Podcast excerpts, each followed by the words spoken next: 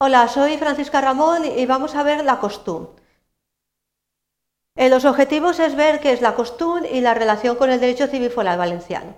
Para ello vamos a desarrollar los siguientes contenidos, vamos a ver la costumbre, los motivos por los cuales se concedió, cuál fue la delimitación territorial y la implantación de la costumbre, eh, cuál fue su contenido de estructura y luego unas breves conclusiones y unas recomendaciones de bibliografía. El cuerpo eh, que recogió los privilegios que se otorgaron a la ciudad de Valencia por parte del rey Jaime I el Conquistador en el año 1239 y que contenía todo el régimen jurídico que debía de regular la ciudad, se conoció con el nombre de costumbre de la ciudad de Valencia. La fecha data aproximadamente del año 1240 y constituye lo que es el inicio del derecho propio valenciano, el derecho civil foral valenciano. Es importante que sepamos situar cronológicamente este cuerpo legislativo porque a partir de ahí es cuando se puede hablar del derecho propio, del derecho civil foral valenciano. ¿Cuáles fueron los motivos de, la concesión de este, este cuerpo legislativo? Eh, pues es, por tanto, el eh, primer código valenciano que tenemos eh, conocimiento de él, ya que no se denominó ni siquiera ni fuero, como en Aragón, ni usos, como en Cataluña, sino que se le denominó costumbre, consuetudo, a semejanza de la costumbre de Montpellier. Tenemos que tener en cuenta que dicha costumbre se concede con una finalidad específica, que era la organización administrativa de la ciudad de Valencia. Pero sin embargo también podemos encontrar algunas denominaciones que eh, nos pueden confundir. Podemos encontrar la denominación de costumbre, eh, de costumbre, pero también el término en plural, de costumbres. Este texto también se haría referencia al primer código valenciano. Vamos a mencionar eh, un fragmento de la aportación de Roque Chavas del año 1902 que dice, aquí no se codifica sobre costumbres o precedentes de los tribunales basados en usos del pueblo, sino que es una ficción legal, dimana esta costumbre directamente de la voluntad del rey, por lo cual no son las costumbres las que se convierten en leyes, sino la ley la que establece lo que ha de ser tenido por costumbre.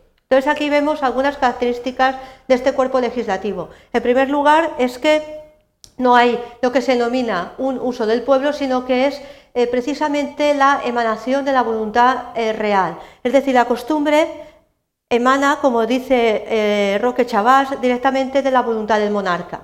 Por la cual no son las costumbres las que se convierten en leyes, no serían esos usos, sino que es la ley la que indica qué es lo que ha de ser tenido por costumbre, es decir, al contrario.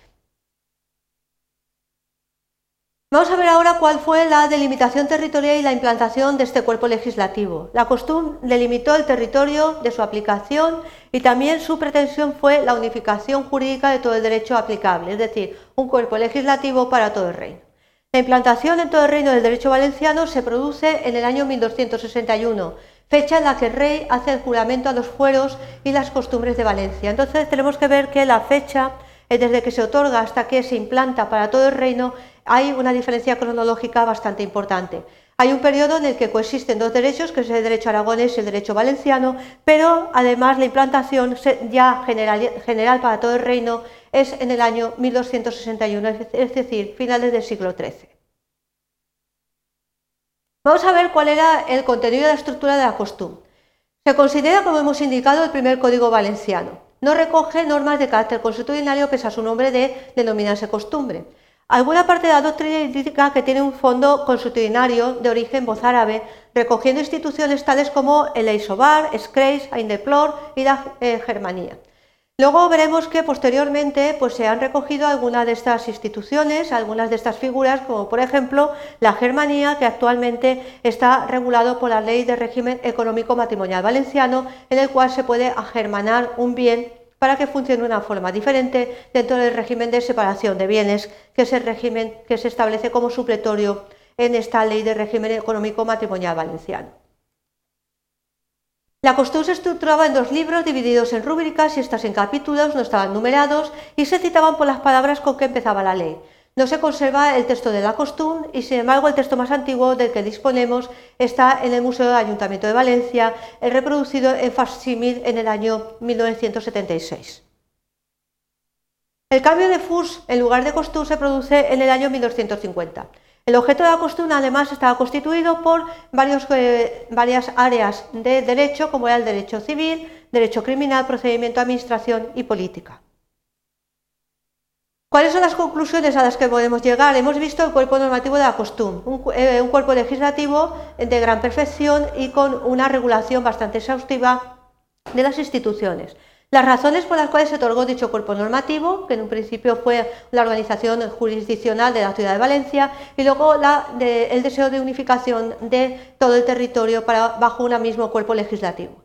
La delimitación territorial de aplicación y la implantación como cuerpo legal para todo el Reino de Valencia es de singular importancia, ya que se produce precisamente en una época totalmente distinta de cuando se otorgó la costumbre, es decir, hay una diferencia cronológica bastante importante. Y luego algunas recomendaciones de bibliografía.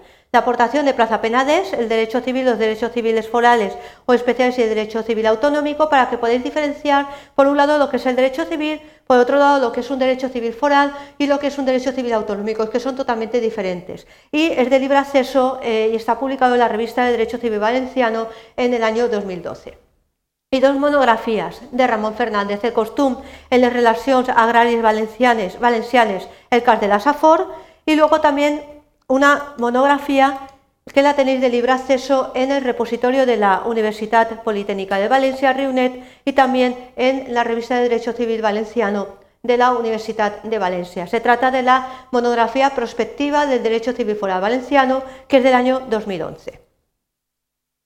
Bien, espero que estas notas sobre la costumbre os haya ya clarificado precisamente lo que es este cuerpo legislativo y también el paso de la costumbre a ser denominada fueros. Gracias.